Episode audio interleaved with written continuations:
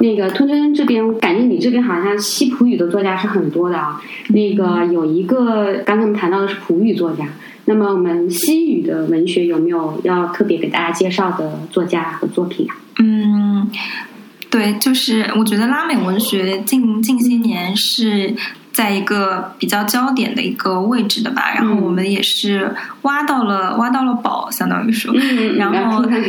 对对，然后关于这这位作家也是有很多的意识，就是很多有趣的事情。先说一下他的名字，我觉得这位这位作家是阿尔瓦罗·穆蒂斯，然后嗯，他他其实是一个什么样的一个背景呢？就是说，大家可能都很多人都读过，很喜欢马尔克斯的《百年孤独》，然后很多人也可能知道，《百年孤独》其实是受受一本书的启发而写成的，然后这本书就是胡安·鲁尔福的《佩德罗·巴拉莫》。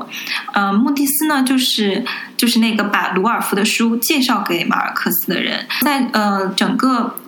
百年孤独》这本书的写作的过程中，马尔克斯基本上是写完一部分就拿给穆蒂斯去改，所以说穆蒂斯全程参与了嗯《百年孤独》的一个对《百年孤独》的一个诞生。所以穆蒂斯跟马尔克斯还有跟鲁尔夫其实是同属于这样一个经典西班牙语文学作家的一个行列的。然后英语世界近几年对于这位作家也非常的重视，然后出目前的出版方其实就是呃斯通纳那个出版社，就是纽约书。品图书，然后现在是呃，基本上到今年是可以出他的一个呃全集。然后在他的所有作品里面，最重要的其实是一本叫做《马克洛尔的奇遇与厄运》，这是一本围绕主角叫马克洛尔的一个七篇小说的一个合集。然后整本书长达八百页。嗯，马克洛尔这个人，他在七个故事里面，其实拥有了七种完全不同的人格，也体验了七种不同的人生。然后马马克洛尔这个名字呢，就是对于穆蒂斯来说，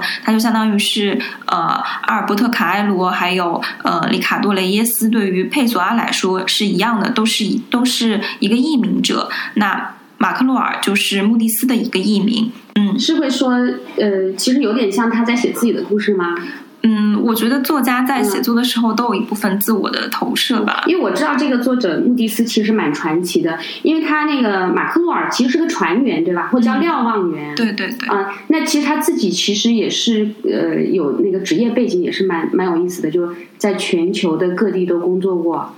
然后也像一个船员一样，是不是这个使得他写很多故事就跟这个马克洛尔就很相契合呢？对对，肯定是基于自己的一些呃经经历吧。然后反正他的经历也是挺复杂的，也也蹲过大牢，然后有一些比较有趣的事情。然后好像是作为那个什么航空公司什么公关部啊，还是什么样的？就是他其实不是一个专职的作家。然后他是就是因为我读了那个马尔克斯在他七十岁的时候。的一个演讲特别有趣，我建议大家去找来看一下。那未来可能我们也会收到我们的书里面。啊，对。然后马克思就在里面就就就讲这个呃穆迪斯说他们很早就约定说相互不在公开场合相互评论，因为就要避免相互吹捧。然后他里面讲了很多这个穆迪斯，就看得出来马尔克斯对穆迪斯是非常好像有点那种崇拜之情的感觉啊。这样说可能马尔克思的。那个那个粉丝会有点不高兴，但是的确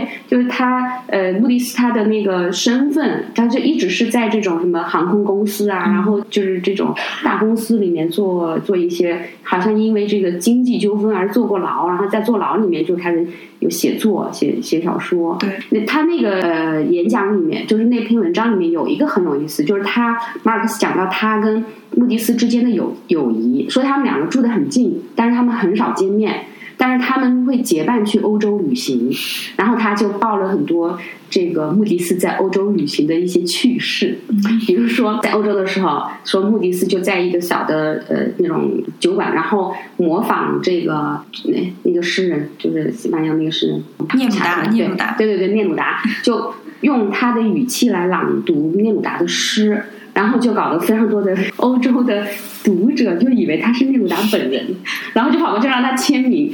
好，那刚才讲到的，再回